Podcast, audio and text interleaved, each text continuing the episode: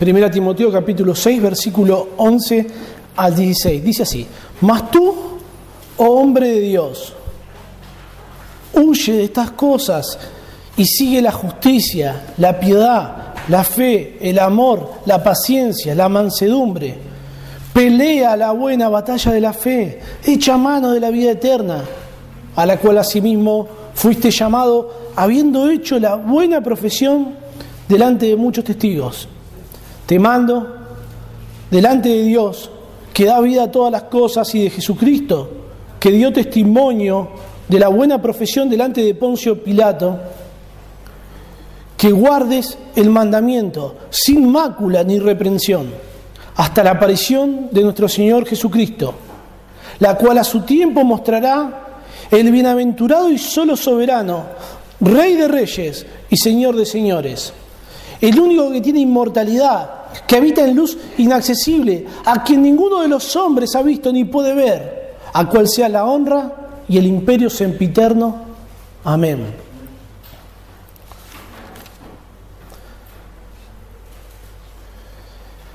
Qué llamamiento solemne que tenemos aquí que el apóstol Pablo le va a hacer a Timoteo, su amado hijo en la fe. Y Pablo va a usar una palabra muy particular para dirigirse a él. Va a decir, mas tú, oh hombre de Dios. ¿Y qué entendemos? ¿Y qué entiende usted por hombre de Dios? Puedo pensar en qué entendía yo hace muchos años atrás por hombre de Dios, por esta frase, hombre de Dios. Una, una frase que muchas veces se ha mal usado o se ha usado para personas que no debería haberse usado. Recuerdo cuando escuché esta frase, fue en una reunión, y quien la persona que dirigía la alabanza estaba muy ahí, muy efusivo, muy animado, y hacía juegos, las personas se levantaban, saltaban, era una cosa todo muy sentimental, ¿no? Y al momento de pasar al estudio, esta persona llama al maestro, y mientras que el maestro se iba acercando al púlpito, esta persona no paraba de decir elogios para esta persona que iba a predicar. Y hablaba de cuán maravilloso era este hombre, cuán bueno, cuán santo, cuán justo. Lejos de glorificar a Dios, exaltaba a este hombre a un nivel que uno podía pensar, bueno, este hombre que va a venir a hablar ahora es casi infalible. Y una vez allá en el púlpito, en lo más alto, exclama a este hombre que hacía como si fuera un presentador. Y decía, he aquí el hombre de Dios. Y uno decía, ¡wow! ¡wow! Increíble. Se usa como si fuera, o se usaba por lo menos en los lugares donde yo lo escuché, como si fuera un piropo cristiano. Tremendo. O como si fuera una clase elitista. Están los hombres de Dios y después estábamos todos los, los hombres de perdición, todo lo demás, estábamos todo el resto, ¿no? ¿Qué es? Un hombre de Dios. Sin lugar a dudas, en ese entonces la persona que utilizaba este término lo llamaba hombre de Dios porque esta persona decía cosas que a esa persona le gustaba o hacía cosas que a esa persona le gustaba. Entonces definía el término por lo que él le agrada a mí, por lo que me agrada a mí. Alguien hace lo que a mí me gusta, dice lo que a mí me gusta, es un hombre de Dios. Entonces es algo totalmente subjetivo, ¿no? Que depende de lo que cada uno pueda pensar. Pero lo que yo me pregunto es qué entendía Timoteo cuando Pablo le dice de esta forma tan solemne, oh, hombre de Dios. ¿Qué pensaba Timoteo? Timoteo se golpeaba el pecho y decía, ese soy yo. Qué bárbaro, qué bien lo que me está diciendo Pablo. Soy el mejor. Eso era lo que pensaba Timoteo. Esto era una lucha para Timoteo porque cuando Pablo lo llamaba hombre de Dios apelaba a su orgullo y Timoteo podía creérsela. Pablo estaba ahí echándole leña, ¿no? Al, al, horno del orgullo, no, para nada. ¿Qué era lo que entendía Timoteo cuando Pablo se refiere a él y diciéndole, oh hombre de Dios?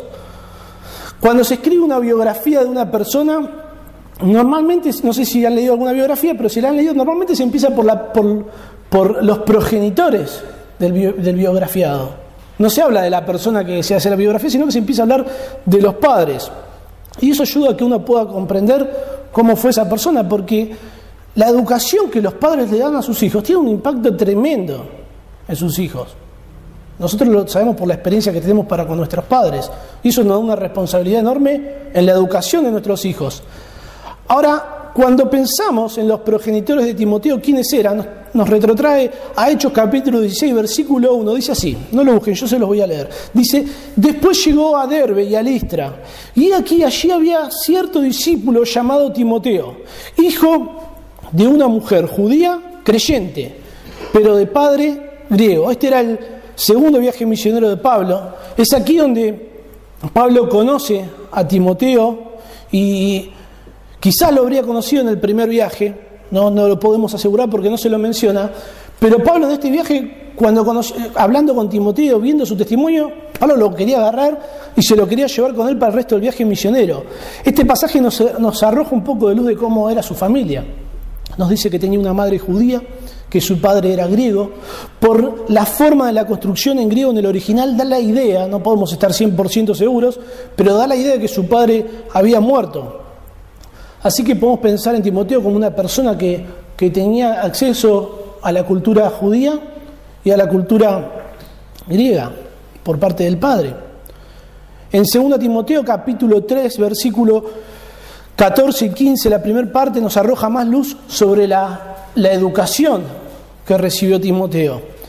Dice, Pablo le dice a Timoteo, persiste tú en lo que has aprendido y te persuadiste, sabiendo de quién has aprendido y que desde la niñez, desde la niñez has sabido las sagradas escrituras. En 2 Timoteo capítulo 1 versículo 5 dice así, trayendo a la memoria la fe no, no fingida que hay en ti, la cual habitó primero en tu abuela Lóida y en tu madre Eunice, y estoy seguro que en ti también. Estos dos pasajes nos van a hablar un poco de la educación que recibió Timoteo. Dice que fue instruido en las Sagradas Escrituras desde su niñez, desde que era un niño. Posiblemente Pablo conoció a la abuela y a la madre de Timoteo, por eso las incluye por nombre. Es probable que las haya conocido, no lo sabemos. También es probable que se hayan convertido en el primer viaje misionero de Pablo. Pero lo que sí sabemos con toda certeza es que Timoteo tenía un legado de piedad, de una abuela y una madre piadosas, y que la fiel crianza que le dio su madre y su abuela enseñándole las escrituras de la niñez fue suficiente para que Timoteo al escuchar el Evangelio pudiera reconocer que era el verdadero Mesías, el Señor Jesucristo. Increíble.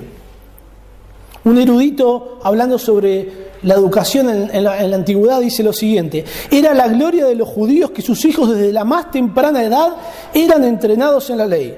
Aseguraban que sus hijos aprendían la ley desde que llevaban pañales y la bebían con la, leche, con la leche de su madre. ¿Se acuerdan cuando Pablo le dice a Timoteo que fue nutrido en las Sagradas Escrituras? Esa es la idea, ¿no? Como si fuera la leche materna. Aseguraban que la ley estaba tan impresa en el corazón y la mente de un niño judío que antes se olvidaría de su propio nombre que de la ley de Dios. Era una obligación para un judío instruir a sus hijos en la ley de Dios. En Deuteronomio capítulo 6, versículo 6 al 9 dice, y estas palabras que yo te mando hoy estarán sobre tu corazón y las repetirás a tus hijos y hablarás de ellas estando en tu casa y andando por el camino y al acostarte y cuando te levantes, en todo momento, todo el día.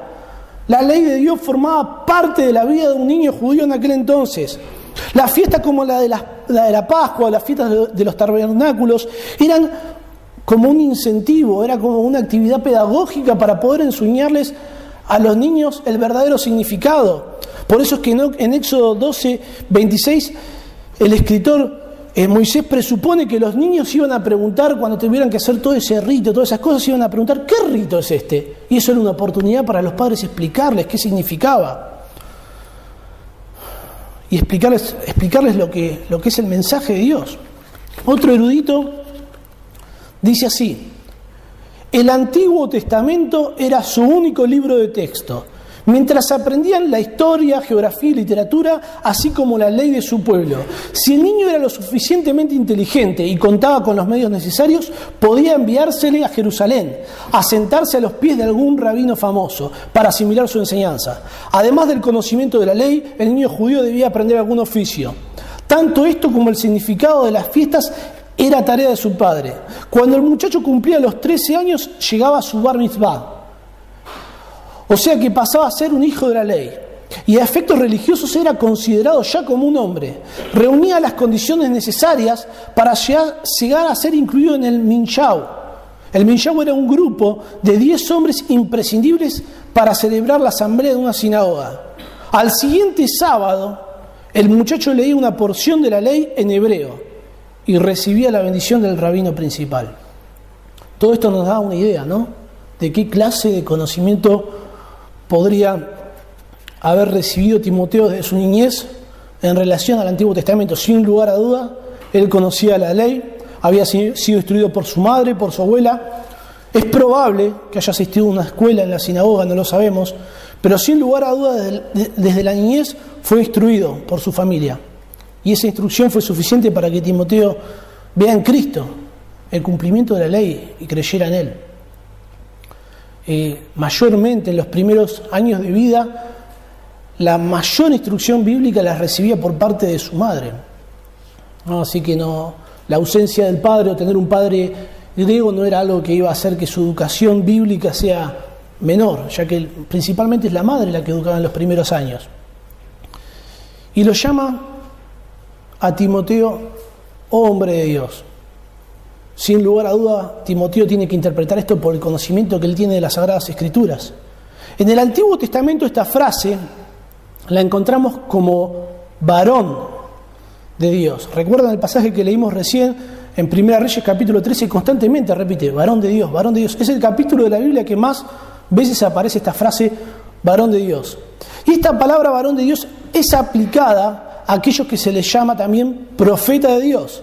En eh, Primera Samuel capítulo 9, versículo 9 al 10 nos sirve para argumentar y entender esto. Dice así, antiguamente en Israel cualquiera que iba a consultar a Dios decía así, venid y vamos al vidente, porque al que hoy se llama profeta, entonces se le llamaba vidente. No siempre un profeta es un vidente, alguien que ve el futuro, si es una, es una de las características de su oficio, que no siempre se da, hubieron profetas que no, no profetizaron cosas que iban a acontecer en el futuro. Pero se lo llamaba de esa forma en aquel entonces que está relatando en 1 Samuel capítulo 9. Y dice, dijo entonces Saúl a su criado, dices bien, anda, vamos. Y dice, y fueron a la ciudad donde estaba, y que dicen nuestras escrituras, el varón de Dios. O sea que está llamando al profeta al vidente, ¿cómo lo llama este versículo? El varón de Dios. Tranquilamente podemos pensar en un hombre de Dios como en un varón de Dios o como en un profeta de Dios. Así que este pasaje, bueno, nos sirve para poder entender. Un hombre de Dios es un profeta, un profeta es un mensajero. Todas las referencias del Antiguo Testamento apuntan a un individuo que representa a Dios al proclamar su palabra. Un hombre de Dios es un mensajero de Dios. Podemos pensar quizá en Timoteo cuando Pablo lo nombra de esta forma, quizás pudo haber pensado en distintos hombres de Dios que él había leído en las Escrituras. David, en 2 Crónicas capítulo 8, versículo 14, se lo llama varón de Dios. Fue escogido por Dios como un hombre conforme al corazón de Dios. Un hombre dispuesto a obedecer su palabra. El gran rey de Israel, el escritor de los salmos, de la mayoría de los salmos. Otro hombre de Dios que podemos pensar en Samuel. En 1 Samuel capítulo 3, versículo 19 al capítulo 4, 1, es una porción preciosa. Dice así, y Samuel creció, y Jehová estaba con él. Y presten atención, y no dejaba caer a tierra ninguna de sus palabras. Y todo Israel, desde Dan hasta Bérseba, conoció que Samuel era fiel profeta de Jehová. Y Jehová volvió a aparecer en Silo, porque Jehová se manifestó a Samuel en Silo por la palabra de Jehová. Y Samuel habló a todo Israel. Precioso lo que dice, no dejó caer en tierra ninguna de sus palabras, muy gráfico, ¿no? Cuando algo se cae a la tierra uno lo tiene que dejar, no sirve para nada, fue un desperdicio, se desperdició. Cada vez que Samuel abría la boca era, era algo productivo, su palabra se cumplía. Y Dios le hablaba a Samuel y Samuel ¿qué hacía? Le hablaba a todo el pueblo, a todo Israel. Otro hombre de Dios que, que se nos viene a la memoria es Moisés. Y Moisés nos define en Deuteronomio 18, 18 que es un, un profeta, un hombre de Dios. Dice, dice el Señor, profeta les levantaré de medio de sus hermanos, como tú. como una referencia a Moisés, y pondré mis palabras en su boca, y él les hablará todo lo que yo mandare. Eso es un profeta, alguien que Dios pone sus palabras en su boca y que él habla todo lo que Dios manda.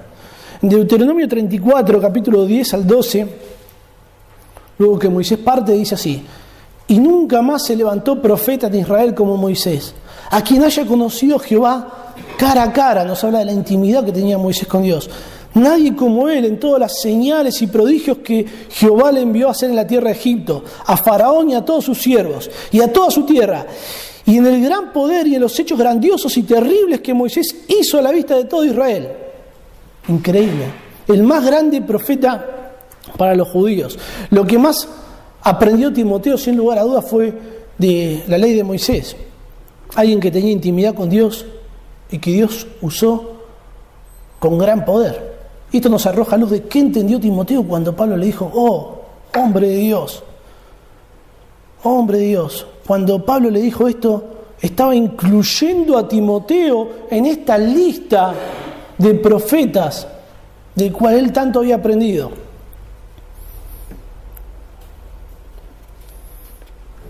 Está poniendo a, a David, a Samuel, a Moisés, a Elías, a Eliseo, en toda esa lista y ahí lo tenemos a Timoteo. Pablo utiliza esta frase, hombre de Dios, solamente en dos ocasiones y una sola la utiliza para referirse a Timoteo. Pedro utiliza esta frase para referirse a los escritores, los santos profetas, los santos hombres de Dios del Antiguo Testamento. Todo esto nos da la idea de lo solemne que es esta frase. Sin lugar a duda, es un, cuando Pablo lo utiliza acá para referirse a Timoteo, es un término técnico para referirse al pastor de una iglesia. Pero vemos lo que dice la Escritura en 2 Timoteo capítulo 3, versículo 16 al 17, dice, Toda la Escritura es inspirada por Dios y útil para enseñar, para redarguir, para corregir, para instruir en justicia, a fin de que el hombre de Dios sea perfecto, enteramente preparado para buena obra. Acá se utiliza para hablar de alguien que proclama la verdad de Dios. En un sentido estricto, se refiere al pastor de una iglesia como un hombre de Dios. En un sentido amplio, todos los creyentes debemos proclamar la verdad de Dios. Fuimos, creados en Cristo Jesús para buenas obras que Dios preparó de antemano para que anduviésemos en ellas. Y son las escrituras las que preparan al hombre de Dios para toda buena obra. Así que ser un hombre de Dios es ser alguien que proclama la verdad de Dios. Y Pablo pone en Timoteo, en esta larga lista de hombres de Dios, que figuran en todo el Antiguo Testamento, todos nosotros, los creyentes, somos y debemos ser hombres de Dios, en el sentido de que somos escogidos por Dios para proclamar su verdad. Y aunque voy a utilizar el término hombres de Dios, esto no excluye a las mujeres. Las mujeres también pueden proclamar la verdad de Dios. No en el sentido de estar en el liderazgo, en el pastorado de la iglesia, pero todos podemos proclamar la verdad de Dios en el lugar en el que Dios nos pone. En 1 Pedro capítulo 2, versículo 6 dice así, versículo 9, dice, más vosotros sois linaje escogido, real sacerdocio, nación santa, pueblo adquirido por Dios. ¿Para qué Dios hizo todo esto? Para que anunciéis las virtudes de aquel que os llamó de las tinieblas a su luz admirable. Si Dios te escogió, si, Dios te hizo suyo, si vos formás parte de esa nación santa, de ese pueblo adquirido por Dios, es para que anunciéis las virtudes de Dios. Dios te escogió, te salvó para que vos seas un hombre de Dios o una mujer de Dios.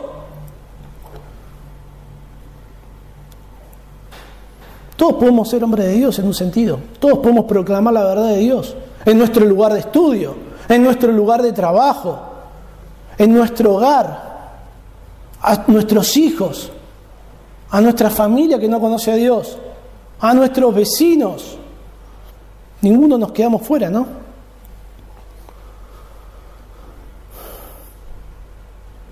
Un hombre de Dios no solo está dispuesto a obedecer, sino que también debe conocer la palabra de Dios que ha de proclamar. No podés ser un hombre de Dios si no conoces la palabra de Dios. ¿Qué mensaje vas a proclamar? ¿Qué mensaje vas a anunciar? Es imposible. Alguien que no tiene conocimiento de las escrituras no puede ser llamado un hombre de Dios. Esto nos da una responsabilidad enorme, hermano, a cada uno de nosotros. Un hombre de Dios no no endulza los oídos. no dice las cosas que las personas quieren escuchar. Recién leíamos ahí en Primera Reyes capítulo 13. Qué valentía de este profeta. Su vida corría riesgo con lo que hizo. Después cometió un error gravísimo. Los hombres de Dios pueden, pueden pasar así de estar proclamando la verdad de Dios fielmente a desobedecerla en dos segundos. Importancia, que es cuidar, el cuidado que debemos de tener de nuestras, de nuestras vidas como hombres de Dios. Pablo dice en Hechos, no he rehusado anunciaros todo el consejo de Dios. Un hombre de Dios proclama todo el consejo de Dios, no solo un pedacito, no solo las partes lindas que la gente le puede escuchar, sino que también las, partes que la audiencia va a rechazar. Natán fue enviado por Dios para mostrar al rey David, ¿recuerdan? Y Natán ahí le contó toda la historia del hombre rico que tenía un montón de, y, va, un montón de animalitos y va y le roba al hombre pobre. Y, y Natán no fue y le dijo a David, David, ¿tenés algo que contarme? ¿Cómo fue tu semana, David? No. No le contó la historia, le dijo, David, ¿qué te parece esta historia que te conté? Para nada. Natán le habló a David con toda claridad y le dijo, tú eres ese hombre digno de muerte, tuviste en poco la palabra de Dios. Estuvo dispuesto a arriesgar su vida. Imagínense, iba a acusarlo a David de esta, de esta forma cuando David había matado a Urias y había tomado a Betsabé. ¿Qué me puede hacer a mí? Este David está actuando de una forma loca. Sabía que podía correr riesgo. Sin embargo, él fue y hizo lo que Dios le ordenó. Un hombre de Dios proclama toda la verdad de Dios, aun cuando es dura, aun cuando hay personas que van a rechazar la doctrina, aun cuando eso le pueda costar una posición en el ministerio y lo echen de la iglesia, aun cuando eso implique ser desechado por su familia, aun cuando eso repercuta en las finanzas de la iglesia y ese pastor se quede sin sustento, aun cuando pueda perder su propia vida. En Gálatas 1.10 el apóstol Pablo dice, si todavía agradara a los hombres, no sería siervo de Cristo. Qué triste cuando en la semana, hablando con un hermano, me contaba sobre otro hermano que estaba en una iglesia donde no estaba la doctrina de forma correcta. Y este hombre conocía mucho de doctrina y, estaba en la verdad.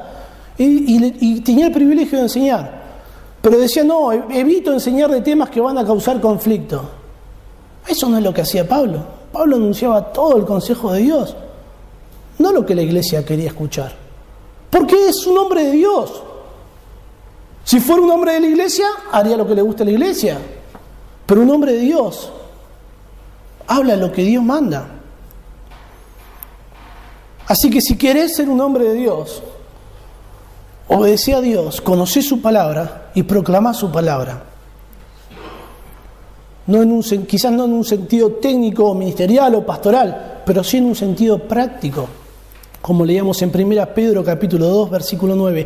¿Y de qué le iba a hablar Pablo a Timoteo en el pasaje que estamos leyendo de 1 Timoteo capítulo 6, versículo 11 le dice, Pablo le va a hablar a Timoteo de cómo continuar siendo un hombre de Dios. Timoteo ya era un hombre de Dios, pero Pablo estaba preocupado para que Timoteo no se desviase y siguiera siendo un hombre de Dios.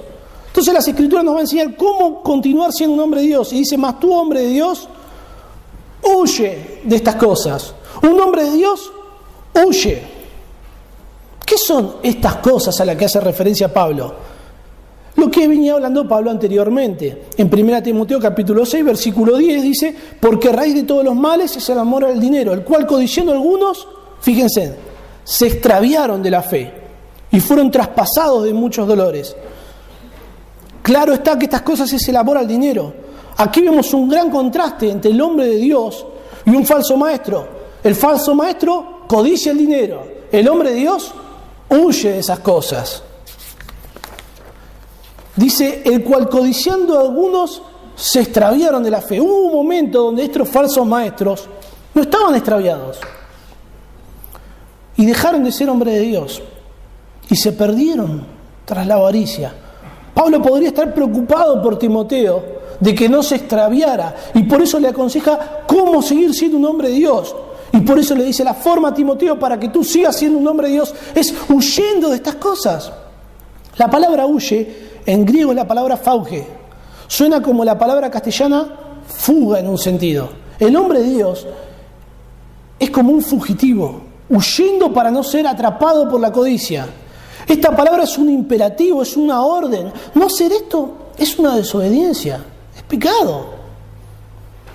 El hombre de Dios tiene que huir de toda clase de pecado. En 1 Corintios capítulo 6, versículo 18 dice, huid de la fornicación. El hombre de Dios huye del pecado sexual. En 1 Corintios 10, 14 dice, huid de la idolatría. El hombre de Dios huye de la idolatría. Toda su adoración se concentra en adorar a Dios.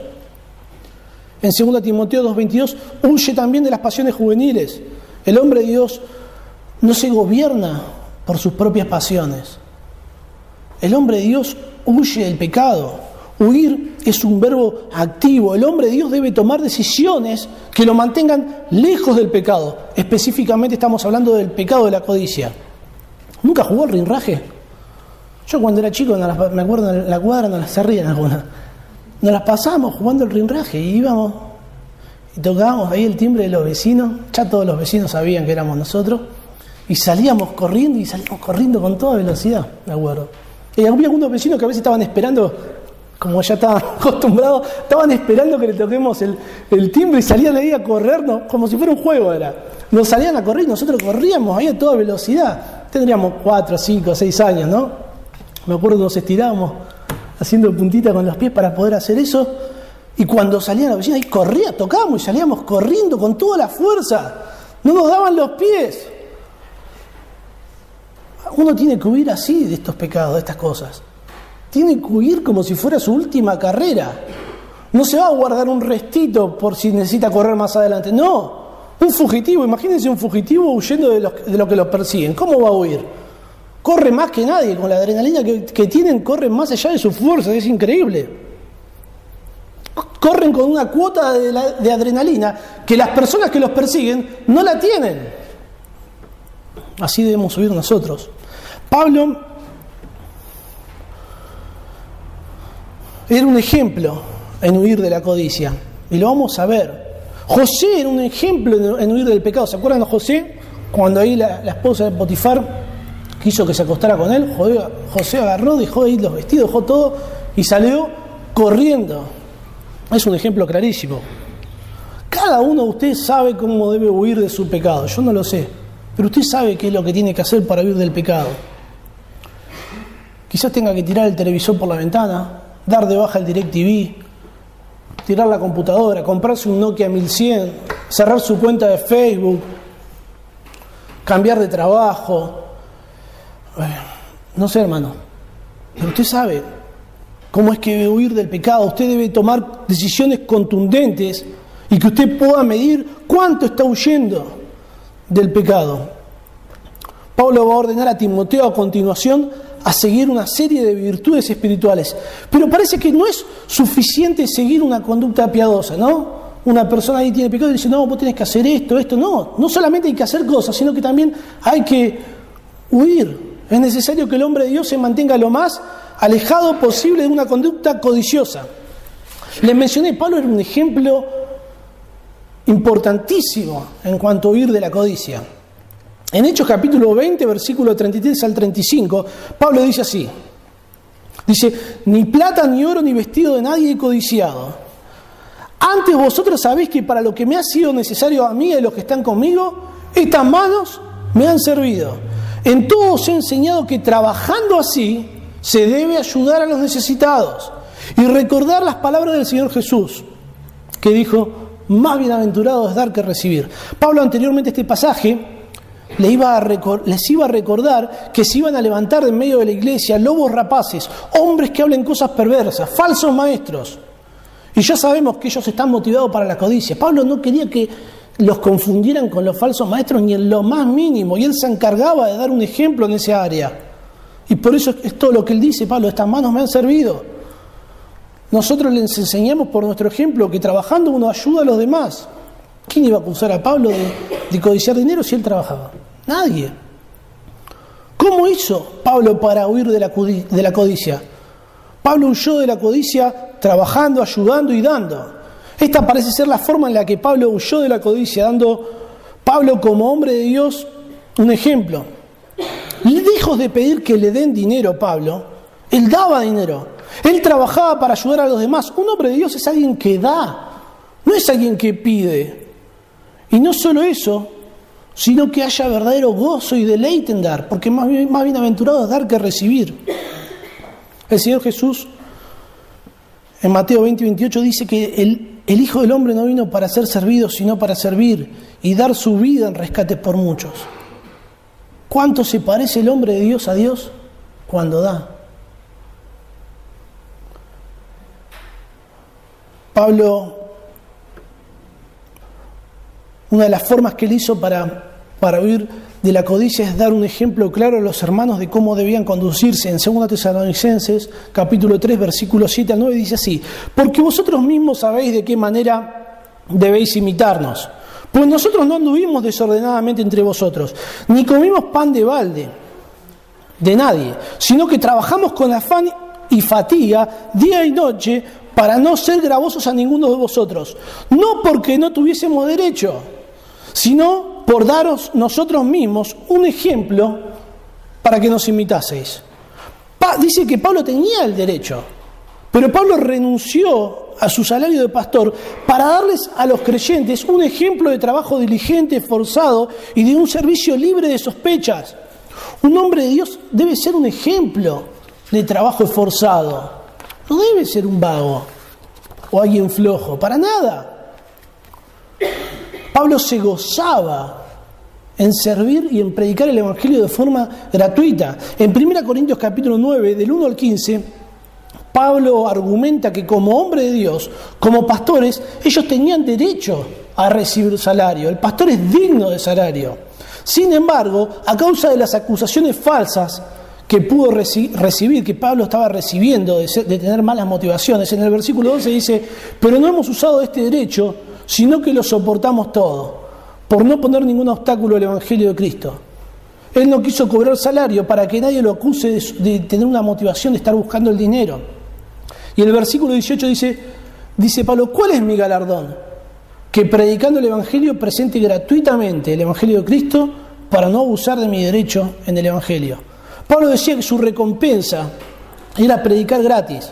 Y más adelante él aclara que no está diciendo esto para que le paguen, para que le den dinero, sino que quiere dejar en claro cuál es su motivación. Y él dice, para ganar a mayor número.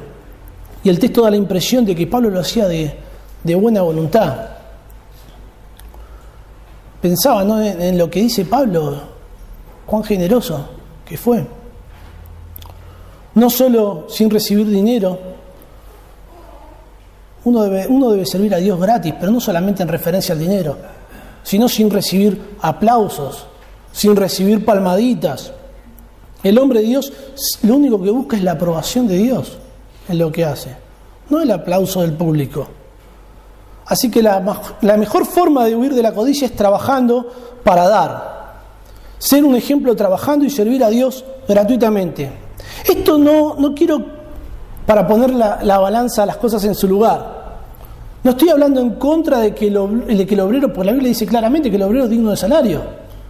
Y, Pablo, y lo enseña el apóstol Pablo, de que un pastor debe recibir salario para poder dedicarse a las cosas de Dios, para poder estudiar las escrituras, para poder trabajar esforzadamente. No es que se quede en la casa todo el día tomando mate sin hacer nada y, en 15 minutos prepara el sermón antes antes de la reunión. No, Gracias a Dios nosotros tenemos pastores que son esforzados, que sabemos cuánto se esfuerzan para enseñar el mensaje de Dios. Lo que digo no va en contra de eso, pero lo que quiero decir es que un hombre de Dios, su vida debe estar siempre caracterizada por dar, sin esperar recibir nada, nada a cambio. Un pastor no debería ser reconocido como una persona que siempre está pidiendo que le dé, que siempre está llorando por lo mal que está, que siempre está todo mal, está todo, todo triste todo es un problema, porque tengo la heladera vacía, porque no pegué la cuenta, porque... No, un pastor debe estar caracterizado por ser una persona generosa. Todos nosotros como hijos de Dios debemos estar caracterizados por nuestra generosidad, porque más bienaventurado dar que recibir, porque Dios nos dio todas las cosas. ¿Cómo no vamos a ser generosos? ¿Qué tenemos que no hayamos recibido? Nada, absolutamente nada para continuar, seguir siendo, para que Pablo continuara, para que Pablo siguiera siendo un hombre de Dios, no solamente debía huir, sino que también debía seguir. El versículo 11 dice, huye de estas cosas, y luego dice, y sigue la justicia, la piedad, la fe, el amor, la paciencia, la mansedumbre. Aquí tenemos al hombre de Dios. Él no huye erráticamente del pecado. Él no solo se enfoca en lo que no debe hacer. Él no huye sin ningún destino, sino que él debe tener en claro cuáles son sus objetivos, hacia dónde debe, ir. Hoy veía un video muy gracioso, unos perritos que yo trabajo en el rubro de las mascotas, unos perros que estaban persiguiendo ahí una liebre y no la podían atrapar de ninguna forma. Y esta liebre corría para todos lados, iba, venía, no iba a ningún lado. Lo único que hacía era huir sin sin un objetivo. Bueno, el hombre de Dios no huye así. El hombre de Dios huye, pero tiene un objetivo. Y dice, la palabra, la forma en la que debe seguir, dice, sigue. Ese es un imperativo que se traduce en, eh, que, está en presente activo. Es una actividad que, que empezó en el pasado y que tiene repercusiones en el presente de su vida. Esta palabra sigue generalmente se traduce perseguir, se usa de los profetas del Antiguo Testamento que eran perseguidos para matarlos a causa de su mensaje. Se usa de los que perseguían a Cristo Jesús. Se usa de la persecución que van a padecer los cristianos. Pablo la usa para hablar de su pasado, persiguiendo a la iglesia, obligándolos a blasfemar, arrastrándolos y metiéndolos presos. Es todo lo contrario al aspecto anterior. Acá ya no somos más fugitivos, sino que todo lo contrario, somos los perseguidores. La justicia, la piedad, la fe, el amor, la paciencia, la mansedumbre son nuestros fugitivos, a quienes perseguimos con toda nuestra fuerza. Quien persigue todas estas virtudes no puede nada, hacer nada más y menos que huir del pecado, que huir de la avaricia. Claro está. Este concepto de huir y perseguir se repite, por ejemplo, en 2 Timoteo capítulo 2, versículo 22, que dice, huye también de las pasiones juveniles, y después que dice, y sigue la justicia, la fe, el amor y la paz con los que de corazón limpio invocan al Señor. Si el hombre de Dios se detiene, lo que está detrás de él, el pecado, lo va a atrapar. Y su meta de santidad lejos va a quedar. ¿Qué abarca estas metas de santidad? La mayoría de los estudiosos encuentra que estas virtudes que menciona Pablo se agrupan de distintas maneras. La mayoría de ellos las agrupa de a pares, cada una como marcando un aspecto distinto de la misma virtud. Y eso es lo que vamos a hacer. En primer lugar dice que Pablo, Pablo le dice a Timoteo que él debe seguir la justicia y la piedad. La justicia es la rectitud de conducta. Debe buscar un hombre de Dios hacer lo correcto en cada circunstancia. Su estilo de vida se debe caracterizar por obedecer los mandamientos de Dios.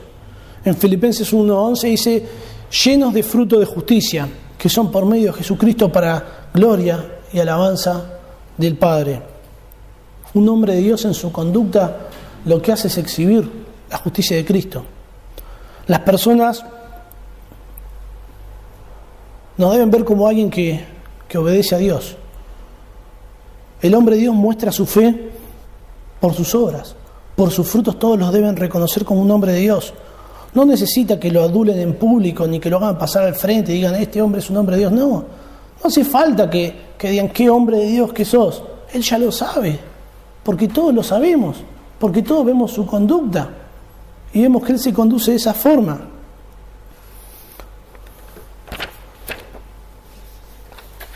La justicia, sin lugar a dudas, tiene que ver con un aspecto externo, porque todos podemos ver la justicia, la conducta justa de una persona, pero ¿qué hay de lo que hay en su interior?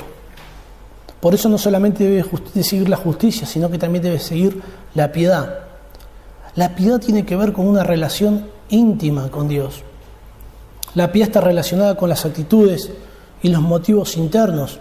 Un hombre piadoso no solo muestra una conducta justa, sino que esa conducta justa es una consecuencia de un corazón justo, que busca servir a Dios, que tiene intimidad con Dios.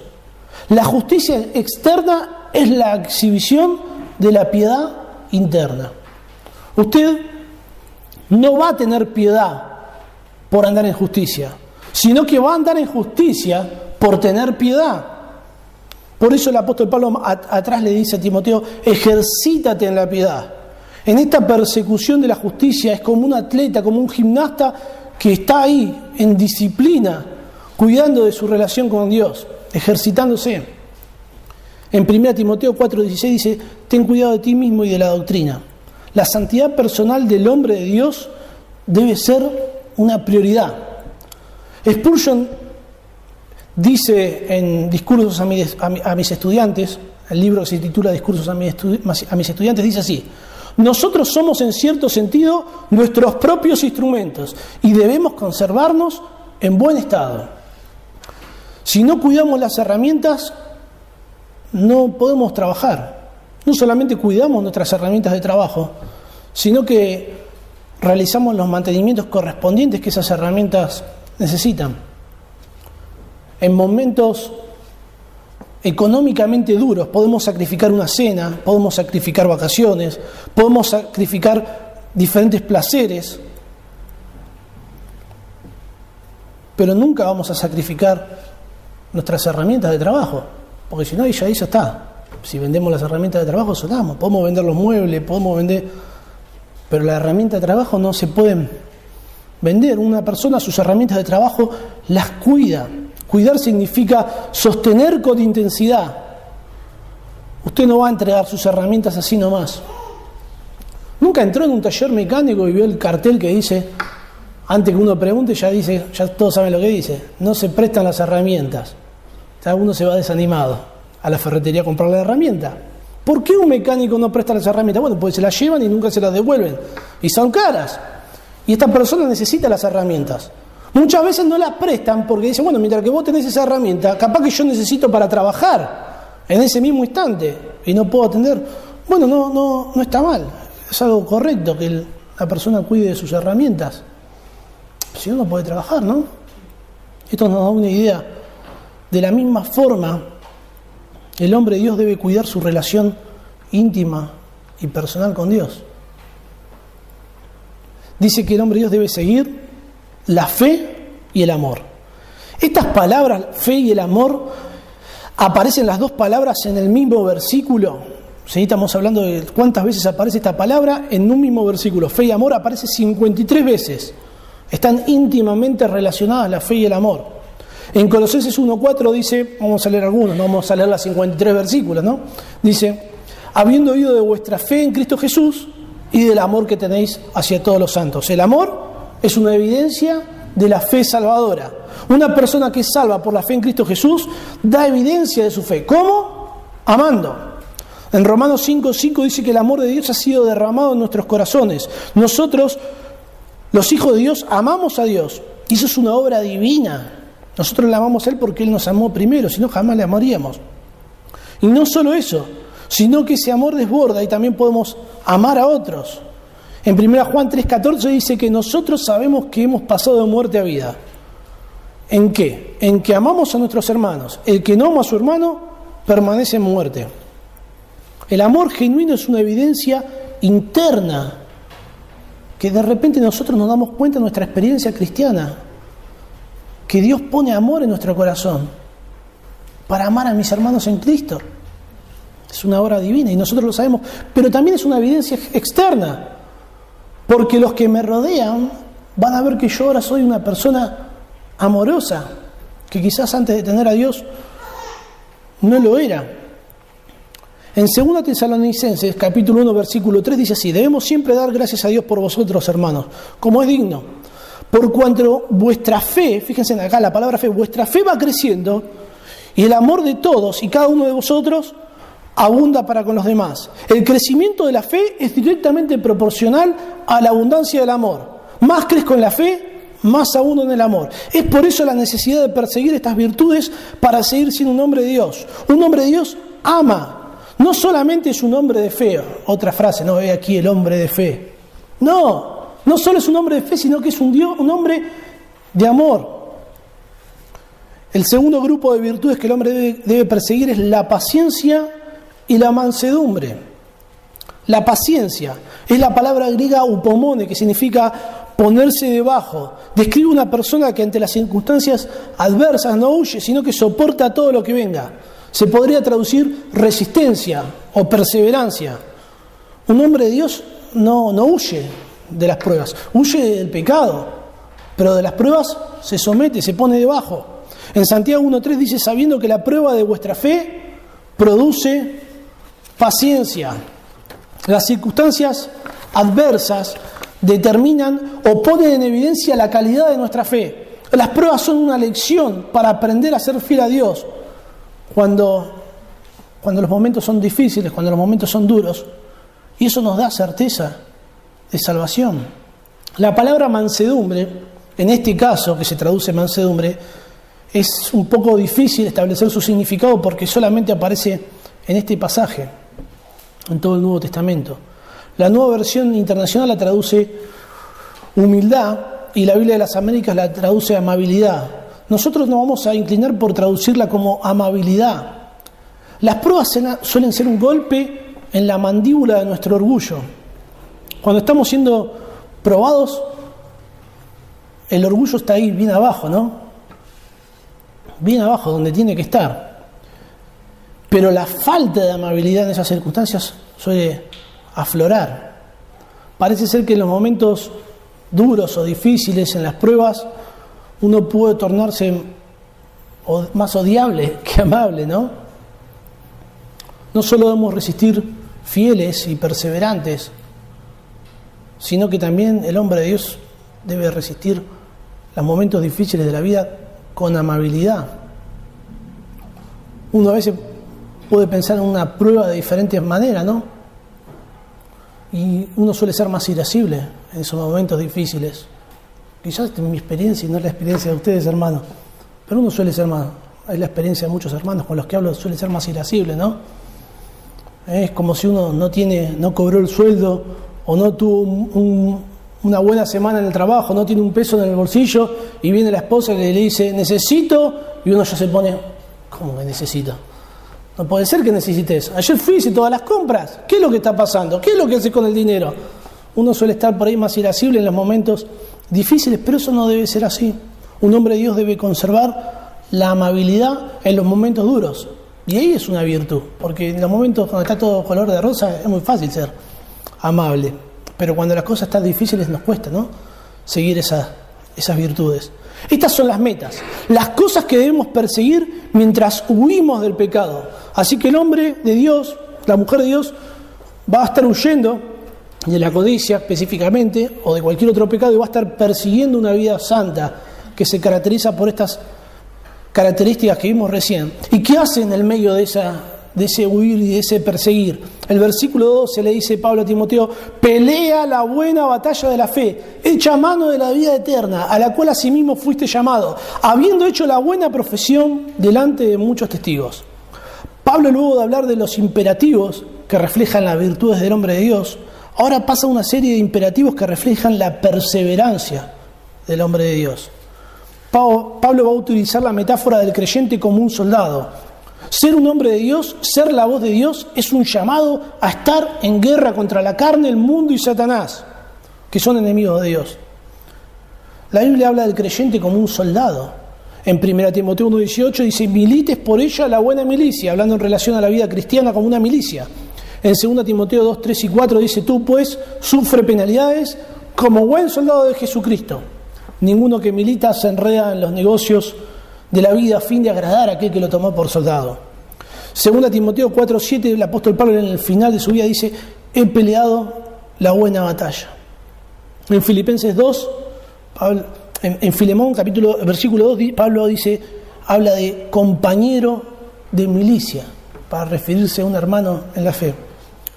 Tú y yo somos soldados. ¿Cuándo? ¿Cuándo nos enrolaron en esta milicia? el día que creímos en Cristo. Ese día Jesucristo te tomó por soldado. En un sentido, el llamado al Evangelio es un llamado a ser un soldado. Es un llamado a la guerra. Antes éramos enemigos de Dios por nuestro pecado y por medio de Cristo fuimos reconciliados.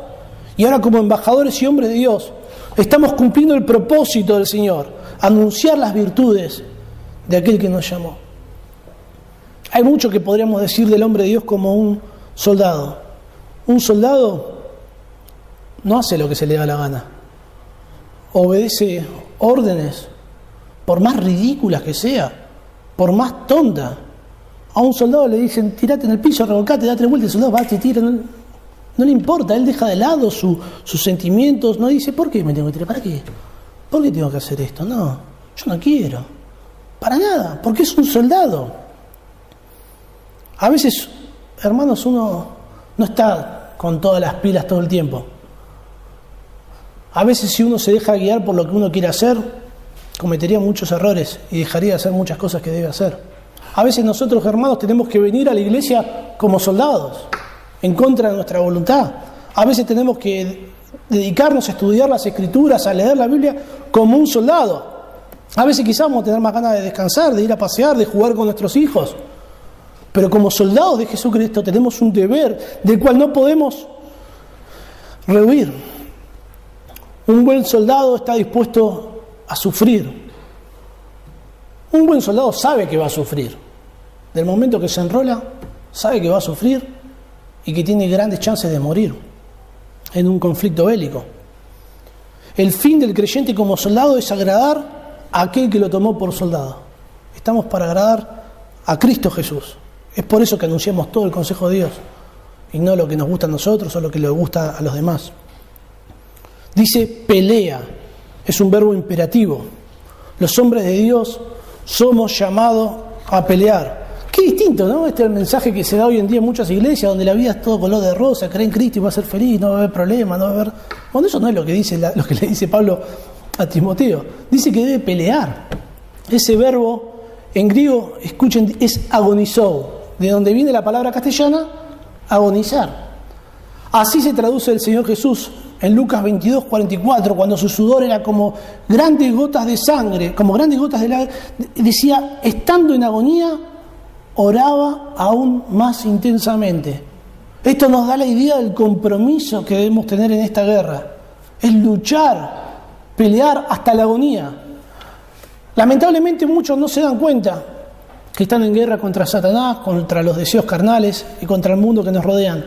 Es más, muchos están en paz, con el enemigo, cuando deberían estar batallando, absteniéndose de los deseos carnales, no amando este mundo y estando alerta ante, los ataques de Satanás. ¿Puedes imaginar un soldado yendo a pasar tiempo con sus enemigos? Para nada. Para nada. Dice, pelea la buena batalla. La palabra bueno se puede traducir honroso, noble. La guerra nunca es algo deseable. Nadie quiere ir a la guerra. Nadie quiere matar a otros. Aun cuando sea necesario ejercer la, la legítima defensa de una nación, nunca es una tarea agradable. Muchas veces las guerras en este mundo, si no todas, son motivos injustos, egoístas, motivos económicos, aunque se pueden clasificar bajo banderas como liberar a, países de opresión, sabemos que es todo mentira, ¿no? Qué frustrante, ¿no? Qué desalentador ser un soldado de una nación corrupta.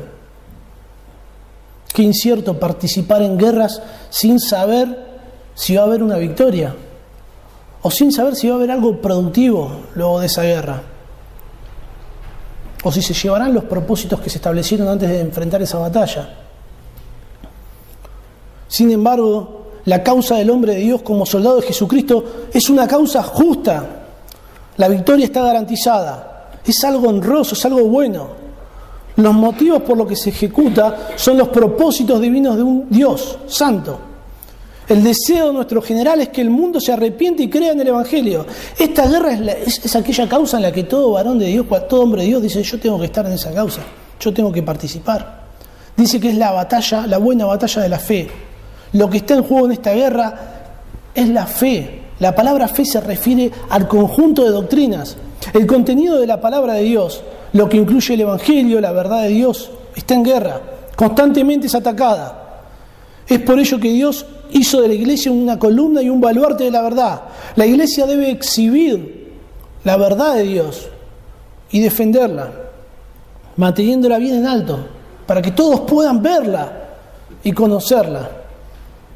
Esta no es una tarea fácil, hermanos. Es toda una guerra. Pablo terminando su vida decía, he peleado la buena batalla, he acabado la carrera, he guardado la fe. Pablo podía terminar su vida y decir, yo ya lo hice, solo me queda partir de este mundo y recibir mi recompensa por mi buena milicia.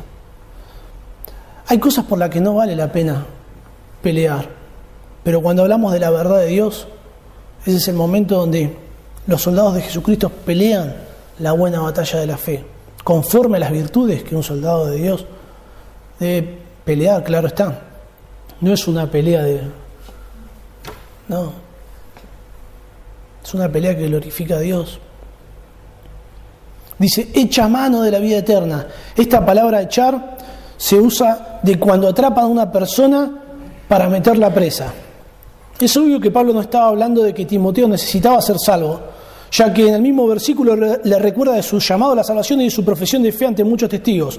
Lo que Pablo le quiere ordenar a Timoteo es que como hombre de Dios, él no debe perder de vista su objetivo eterno. En medio de esta batalla espiritual, en un sentido le está poniendo término a la guerra. Es como si le dijera a Timoteo, tienes que luchar hasta que alcances la vida eterna.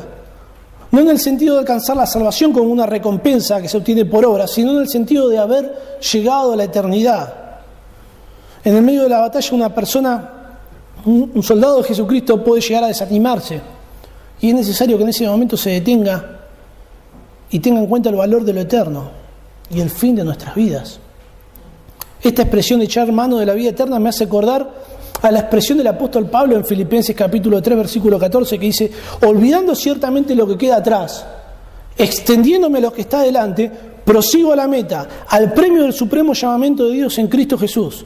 Así que el cristiano huye y sigue y en el medio de esa pelea, de esa batalla, está batallando hasta el tiempo en que Dios le llama al cielo y a su presencia. Dice, echa mano de la vida eterna a la cual asimismo fuiste llamado, habiendo hecho la buena profesión delante de muchos testigos. La buena profesión es una referencia a la confesión pública de fe en el Señor Jesucristo, que Timoteo había hecho delante de muchas personas. Pero cuando habla de Timoteo, Pablo usa estos términos, dice de la vida eterna de Timoteo, dice a la cual asimismo fuiste llamado. Esto es una referencia al llamamiento eficaz de Dios para la salvación.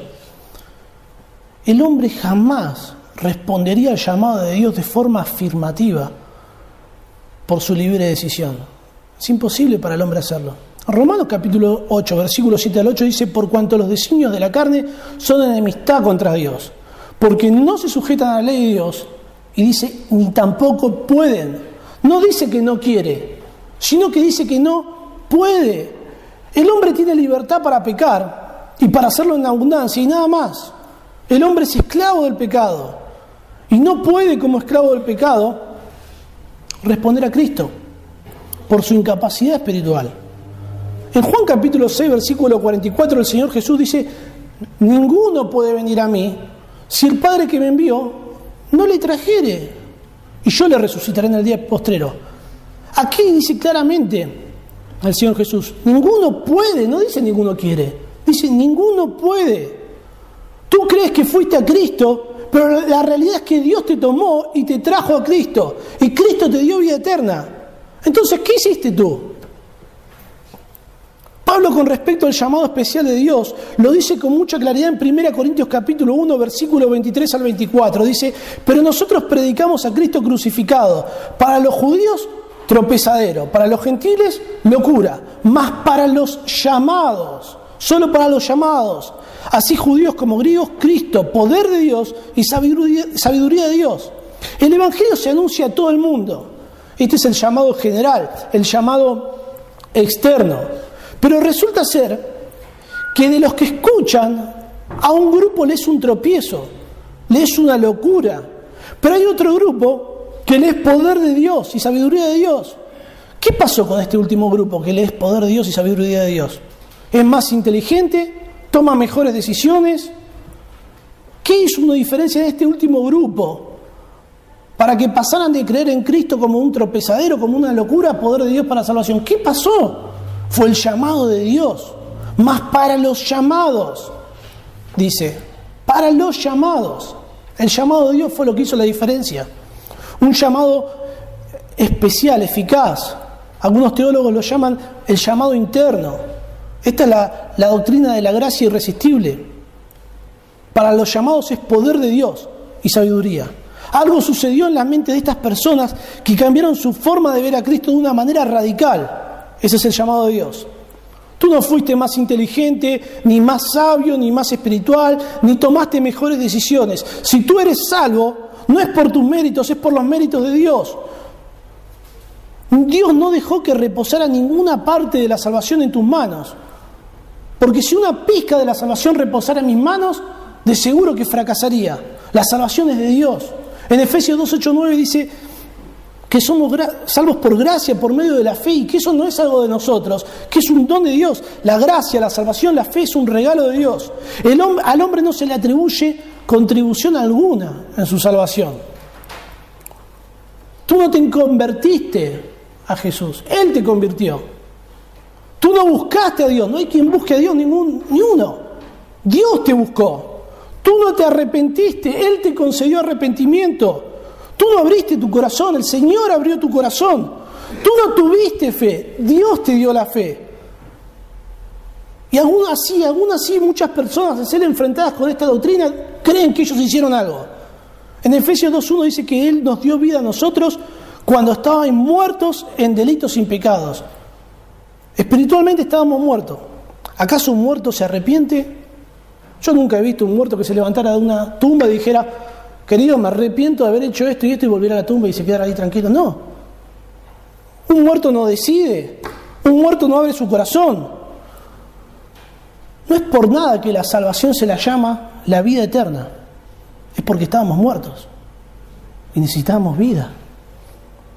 Por esto mismo la salvación es algo seguro y firme, porque es una obra de Dios, de principio afim. Sproul, un teólogo, dice, hablamos del llamamiento interno de Dios. El llamamiento interno de Dios es tan poderoso y eficaz como su llamamiento para crear el mundo. Dios no invitó al mundo a que existiera. Mediante su divino mandato clamó, sea la luz y hubo luz. No podía haber sido de otra manera. La luz tenía que comenzar a brillar. ¿Podría haber permanecido Lázaro en la tumba cuando Jesús le llamó? Jesús clamó, Lázaro, ven fuera. El hombre rompió su mortaja y salió de la tumba. Cuando Dios crea, ejerce un poder que solo Dios tiene. Solo Él tiene poder de sacar algo de la nada y vida de la muerte. Hermoso. El hombre de Dios debe estar consciente de su llamado para salvación, de su confesión pública en respuesta a este llamado. Y eso lo lleva a mantener una perspectiva eterna. El hombre de Dios no participa en batallas insignificantes y sin sentidos de este mundo, sino que el hombre de Dios se concentra en las cosas eternas. Está bien cuidar de, de los animales, ¿no? Es justo. Yo tengo mis, mis animales. Está bien cuidar de la naturaleza. Pero ese no es el objetivo nuestro como hombres de Dios. Nosotros, como hombres de Dios, como soldados de Jesucristo, no nos enredamos en, peleas políticas o en cosas de ese estilo. Nuestro objetivo como soldados de Jesucristo, nuestra misión es proclamar a la persona de Dios. Y aunque esas cosas no están mal, guarda, porque a veces hay cristianos que se enrían con esas cosas y se pueden distraer. ¿no? Que se, se enrían por ahí con Greenpeace o cosas de ese estilo y se les va la vida, se les va el dinero, se les va la familia, se les va todo. Eso no es lo que estamos llamados. El versículo 13 al 15 de 1 Timoteo capítulo 6, tenemos en cuarto lugar, la cuarta orden dice, te mando delante de Dios que da vida a todas las cosas, y de Jesucristo, que dio testimonio de la buena profesión delante de Poncio, de Poncio Pilato, dice, que guardes el mandamiento sin mácula ni reprensión, hasta la aparición de nuestro Señor Jesucristo, la cual a su tiempo mostrará. De los mandamientos que Pablo en esta sección, que Pablo da en esta sección que estamos estudiando, este es el más solemne. Pone por testigos a Dios y a Jesucristo, hace referencia al poder de Dios y a la venida de Cristo. Esto debe ser una motivación suficiente para que el hombre de Dios sirva a Dios y cumpla este mandamiento. La clave está en el versículo 14, que dice que guardes el mandamiento. Eso es lo que debe hacer un hombre de Dios. cómo continuar siendo un hombre de Dios, guarda el mandamiento. El resto de los versículos van a explicar esta frase. El versículo 13 nos va a decir por qué. El versículo 14, la primera parte nos dice cómo y la segunda parte nos dice hasta cuándo. Primero, ¿qué es guardar mandamiento? La palabra mandamiento es una referencia a la palabra de Dios. El contexto no delimita la expresión, así que no se refiere solamente a algo que Pablo le haya dicho a Timoteo en la carta, sino a toda, la, a toda la palabra de Dios, a toda la escritura. La palabra de Dios es la norma de Dios para el hombre. Dice que la debe guardar. Esta palabra se usa en diferentes sentidos. A veces se utiliza como de obedecer. Dice Mateo 23, 2 al 3, dice, en la cátedra de Moisés se sientan los escribas y los fariseos. Así que todo lo que os digan que guardéis, guardadlo y hacedlo. Mas no hagáis conforme a sus obras, porque dicen y no hacen. Siempre la palabra guardar se utiliza muchas veces en el sentido de obedecer. Santiago 2.10 dice que hay que guardar toda la ley, pero ofendiera en un punto, se hace culpable de todo. ¿Por qué? Porque no la guardó, porque no la obedeció. Guardar las escrituras es obedecerlas, pero guardar las escrituras también es cuidarlas. En Mateo 28.4 dice, y de miedo de él, habla de cuando el ángel descendió a correr la piedra en la tumba del Señor Jesucristo, dice, del miedo de él los guardas temblaron y se quedaron como muertos. Esa palabra guardas es la misma palabra que se utiliza acá para guardar. Se usa en referencia a los custodios, a los soldados romanos. En Hechos capítulo 12, versículo 5 6 dice así que Pedro estaba custodiado, es la misma palabra. Así que guardar es custodiar. ¿Se acuerdan cuando el Señor Jesús convirtió el agua en vino? El maestro Sala probó el vino y, dije, y le dice, ¿has reservado el buen vino hasta ahora esa palabra reservado es la misma palabra que guardar. Guardar la palabra de Dios no solo es obedecerla, sino que también es cuidarla, custodiarla, como si uno fuera una custodia. A un guardia, a un prisionero no, se le va a escapar así nomás, conservándola, como se conserva un buen vino.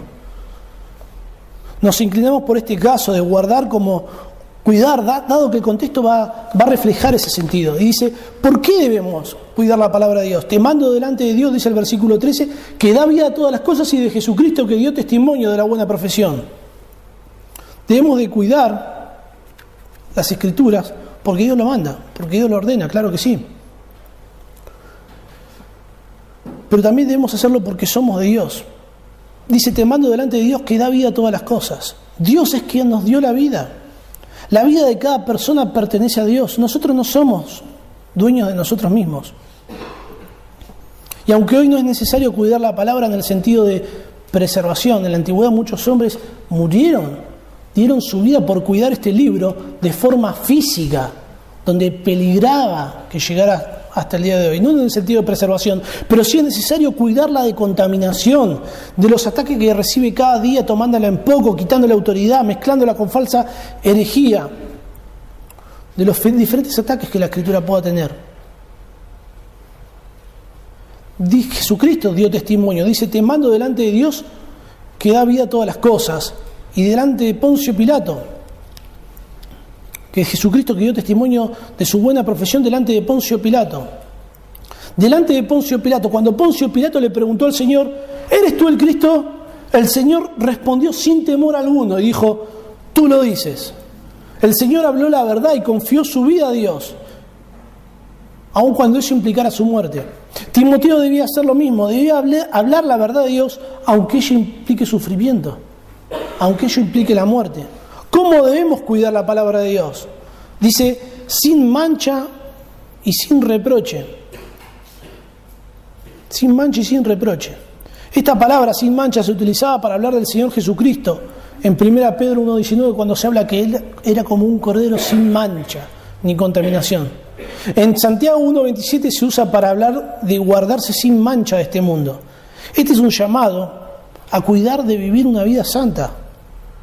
Esto no se enfatiza en lo exterior, sino en lo interior. Vivir una vida santa de puertas adentro, donde nadie nos ve, en lo más íntimo de nuestro corazón.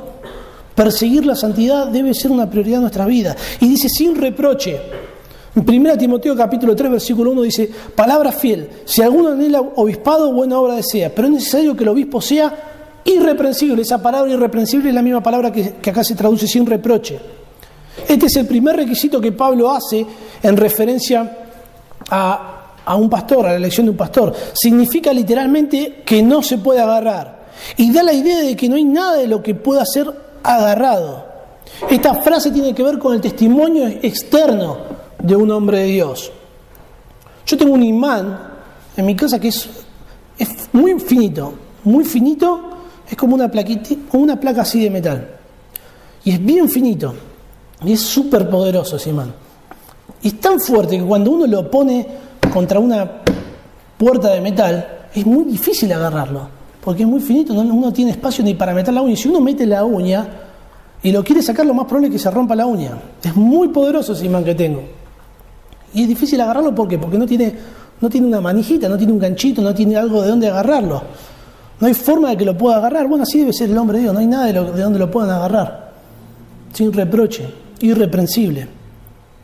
Los que te conocen estarían de acuerdo en que eres un hombre de Dios. Si esto no es así, sería imposible que puedas cuidar de las escrituras. Las personas verán tu conducta y tomarán en descrédito todo lo que dices de Dios. Es la famosa frase, se cumple esa frase que dice, eso que tú haces me impide oír eso que tú dices. En 1 Timoteo capítulo 3 versículo 7 dice, también es necesario que tenga buen testimonio para con los de afuera, para que no caiga en descrédito y en lazo del diablo. Un erudito dice, poner en la iglesia en un lugar destacado de autoridad al que tiene una reputación insípida en la comunidad sería traer sobre sí y sobre la iglesia el reproche del mundo. ¿Hasta cuándo debemos cuidar de la palabra de Dios? El versículo 14, la segunda parte, dice, hasta la aparición de nuestro Señor Jesucristo. Esto es un llamado a la perseverancia. Timoteo debía cuidar las escrituras toda su vida. Pensar que el Señor un día vendrá a buscar a los suyos es una motivación adicional para que como hombre de Dios hagamos aquello que debemos hacer. Quizás hoy nos sentemos con el Señor a dar cuenta de lo que hicimos en nuestra vida. Eso nos anima a tener nuestra vida en orden, eso nos da temor. Y en último, implícitamente, Pablo llama a Timoteo a que para que él siga siendo un hombre de Dios, él debía conocer más a Dios. Por eso termina con una, con una doxología. Dice, versículo 15 a 16 de 1 Timoteo 6, dice, la cual a su tiempo mostrará el bienaventurado y solo soberano, rey de, reyes, rey de reyes y señor de señores, el único que tiene inmortalidad, que habita en luz inaccesible, a quien ninguno de los hombres ha visto ni puede ver, al cual sea la honra y el imperio sempiterno. Amén. Este himno Pablo pone para ensalzar a Dios. El hombre de Dios hace todas estas tareas, huye, guarda, pelea, cuida porque conoce a Dios y le adora. Dios es la motivación para que seamos hombres de Dios. ¿Acaso Cristo no es suficiente motivo? Si uno resume por qué hacemos lo que hacemos, es porque Él se lo merece, porque Él es digno. Quiero releer 1 Pedro 2.9 que dice, mas vosotros sois linaje escogido, real sacerdocio, nación santa, pueblo adquirido por Dios para que anunciéis las virtudes de aquel que os llamó de las tinieblas a su luz admirable. Tenemos que anunciar las virtudes de Dios. ¿Qué virtudes podemos anunciar de Dios si no nos dedicamos a, estudiar y a conocer a Dios? Sería imposible. La teología, el estudio de Dios, principalmente la teología propia, domina la conducta del hombre. Conocer quién es Dios impacta nuestra vida. Entender que Dios es soberano cambia la perspectiva de lo que nos sucede alrededor y empezamos a entender que hay un propósito supremo en todo lo que acontece. La omnipresencia de Dios nos aleja del pecado. Cuando pecamos estamos ignorando por completo que Dios está ahí mismo. Dicho de otra forma, la manera en la que vivimos refleja lo que realmente creemos acerca de Dios. Arthur Pink dice así, el alma solo conoce verdaderamente a Dios cuando se rinde a Él, cuando se somete a su autoridad y cuando los preceptos y mandamientos divinos regulan todos los detalles de su vida. Si alguien verdaderamente conoce a Dios, ese conocimiento causa un efecto de obediencia en la vida de tal persona. Uno no puede decir, yo conozco a Dios, y eso no produce nada en su vida. No, uno es impactado, uno se impacta cuando uno conoce a una gran celebridad, cuando uno conoce a una persona, a un patriota o, o algún presidente de alguna nación, es algo impactante. ¿Cuánto más si uno conoce a Dios? Pablo le pide a Timoteo que cumpla su deber basándose en lo que Dios es, todopoderoso, creador, bienaventurado, soberano, inmortal, santo. Él merece todo porque Él es Dios. Ser un hombre de Dios es suficiente motivación en sí mismo, porque significa que pertenecemos a Dios, un Dios maravilloso. El conocimiento de Dios impacta la vida del hombre de Dios de forma radical. Entonces, Pablo tenía esta preocupación por Timoteo y le va a enseñar cómo continuar siendo un hombre de Dios, huyendo del pecado, siguiendo la justicia y todo lo que enumera la santidad, peleando la buena batalla de la fe, cuidando las escrituras, conociendo a Dios, estudiando a Dios. Vamos a orar. Dios y Padre que estás en los cielos, Señor, queremos presentarnos hoy ante ti, Señor, como hombres y mujeres tuyos, Señor, y que podamos ser reconocidos en este mundo por seguirte a ti, por obedecerte a ti, por proclamar tu verdad. Señor, te pedimos para que nos des la gracia necesaria para poder obedecer todo lo que tú nos has enseñado en tu palabra. Señor, te lo rogamos en el nombre del Señor Jesús. Amén.